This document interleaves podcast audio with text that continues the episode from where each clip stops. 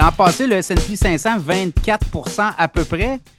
2024, euh, c'est quoi vos scénarios? C'est-tu 5 à 7% à peu près? Ou... Oui, c'est ça. C'est, en, 2022, on avait eu quoi, moins 20, moins 25. en 2023, on a eu plus 25. Le Nasdaq avait fait moins 30 quelques, il a fait plus 40. Ben, si on continue la tendance, ben, ça peut être encore volatile.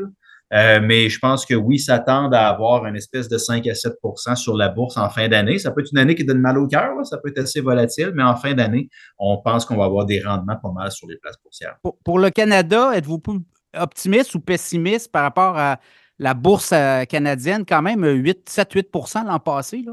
Oui, oui, on pense qu'on va avoir ça encore, une espèce, peut-être plus un 8 à 10% Les valorisations du CPTSX sont, sont, sont attrayantes.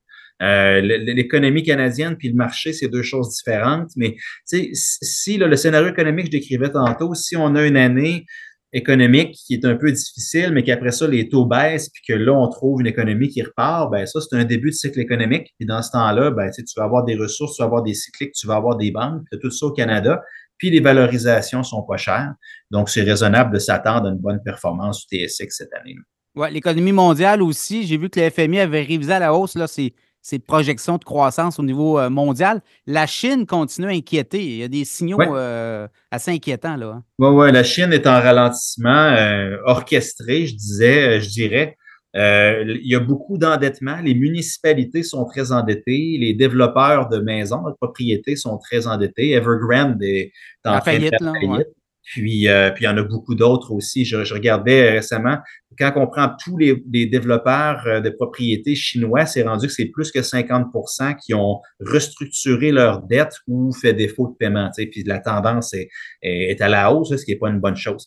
Donc, en Chine, on veut viser une croissance stable de long terme plutôt que de stimuler à court terme. Fait que les belles, les belles années de croissance chinoise à 5, 6, 7, 8% ça, c'est derrière nous. Quand on regarde les consensus, maintenant, le marché s'attend à 4,5, 4,3, puis on continue de descendre comme ça. Euh, peut-être la nouvelle de 2023 qui a passé en dessous du radar, c'est pas mal que la Chine, finalement, on commence à l'avoir le verdict qui est devenue vieille avant de devenir riche. Puis là, la population totale est en train de baisser. Euh, le ratio de dépendance, combien il y a de jeunes et de personnes âgées par travailleur, ça, c'est en train d'augmenter, puis ça se dirige vers des niveaux des pays développés comme nous. Puis là, ils ont beaucoup d'endettement à gérer. Fait que là, ça risque d'être difficile de voir la Chine devenir l'économie mondiale numéro un dans le futur. Peut-être que la, fenêtre s'est fermée. Oui, puis là, il y a eu une intervention la semaine dernière de la part des, gouvernements. Là, on a mis quoi? Près de 300 milliards dans les marchés boursiers pour stabiliser la barque. Ça, c'est ça aussi, là, ça peut aider, ça peut. Euh, ben, c'est des, des, mesures qui peut-être éventuellement vont finir par aider, mais le, le, marché boursier chinois, il ne faut pas oublier qu'en Chine, c'est beaucoup monsieur, madame, tout le monde qui joue à la bourse. Il y a, un aspect spéculatif qui est important. Alors, si tu es gouvernement chinois, tu veux garder la population heureuse, tu veux maintenir la bourse. Puis la bourse, ben, c'est 6, 6, trillions de dollars américains. C'est 6 000 milliards de capitalisation boursière qui a été perdue au cours des derniers 18 à 24 mois en Chine. Fait que ça va vraiment pas bien. Puis là, les, mesures annoncées par la Chine, sur une journée ou deux, ça a fait son effet, mais là, on dirait que ça repart hein. à la baisse. Fait que ça, c'est tout qu'un paquebot à revirer. Puis dans le moment, on ne sait pas encore on va aboutir où. Mais la Chine, c'est plus, a plus l'impulsion qu'elle avait dans les dernières années, ça c'est clair. On va terminer avec euh, deux, euh, deux, deux secteurs que j'aime beaucoup aussi, le pétrole et or. Pétrole, ça brasse beaucoup au Moyen-Orient. Ça peut s'embraser là aussi. Oui, ça peut s'embraser là. On voit que le cours du, euh, du baril euh, a bondi dans les dernières semaines avec tout ça. Il y a aussi le marché commence à voir de l'autre côté de 2024. Ben, si l'économie mondiale trouve un petit peu une fondation, ben, il y a des bonnes choses de l'autre côté. Euh, il y a toujours, c'est beaucoup un marché d'offres et de demandes. Puis pendant que l'OPEP plus coupait sa production pour maintenir les prix, ben, ça a fait en sorte que les producteurs américains sont revenus en force, puis là, ils ont mis des barils sur le marché. Fait qu'il y a toujours ces jeux-là. Mais euh, le secteur énergétique est encore une thèse intéressante pour les prochaines années. Fait puis au Canada, on en a beaucoup.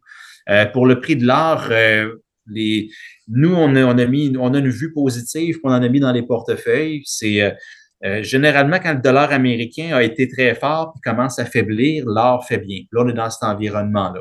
Puis quand les taux d'intérêt réels, qu'on parle des taux d'intérêt, puis on corrige pour l'inflation, ben, on a trouvé un sommet, puis on baisse, ben, généralement, ça, c'est bon pour l'économie, puis c'est bon pour l'art aussi. Donc, tu sais, on a une couple de conditions qui sont réunies. l'or vaut la peine. Il ne faut pas en mettre trop dans un portefeuille, mais ça vaut la peine de la. L'once à la fin de l'année, vous la voyez à quoi? Là, 2000, là actuellement, c'est 2050, 2060 euh, dollars US. Ouais, quand on regarde les consensus, c'est aux alentours de 2000 en fin d'année, mais avec la volatilité en cours de route. Donc, on pourrait avoir ça. Fait que l'or, c'est pas un endroit où on peut se stationner trop longtemps. Il faut essayer de bénéficier des mouvements de court terme. Donc, c'est un peu ça qu'on fait ces temps-ci. Probablement qu'on va finir l'année à peu près au même niveau qu'aujourd'hui, mais ça peut être assez euh, intéressant comme, comme parcours d'ici là. Est-ce que les pays de l'Alliance du BRIC peuvent avoir une influence sur le pétrole éventuellement? Parce que là, on veut dédollariser les achats de pétrole euh, qui étaient beaucoup en dollars américains. Là. On le voit, le Brésil, la Chine, euh, la Russie et d'autres pays. Là. Éventuellement, ça peut avoir un effet, mais ça fait un bout qu'on parle de ça. Euh, il, y a, beaucoup de gens très au fait qui creusent ça, puis on, ça n'a pas encore un impact. Ça reste marginal. Hein? C'est marginal, c'est des intentions pour le moment, le dollar américain, c'est lui qui est le, grand roi dans son château. puis euh, ça va être dur de le tasser. À suivre, euh, Sébastien McMahon, merci beaucoup parce que là, euh, je te laisse aller. La Fed, il, y a beaucoup, il y a beaucoup de, faut faire on va décortiquer hein, les thèmes, les, les ah phrases, le wording. mais surtout ce qu'il ne dit pas. Puis récemment, c'est tout le monde s'attend à ce que la Fed fasse une espèce de pushback, résiste aux, poussées du marché qui veut des coupures. M. Powell ne résiste pas. Donc, c'est plus dans ce qu'il dit pas dans le moment qui, mène le marché. Donc, on va aller écouter pour voir qu'est-ce qu'il a dit aujourd'hui. Merci. On se reparle. Bye bye. plaisir. Bye.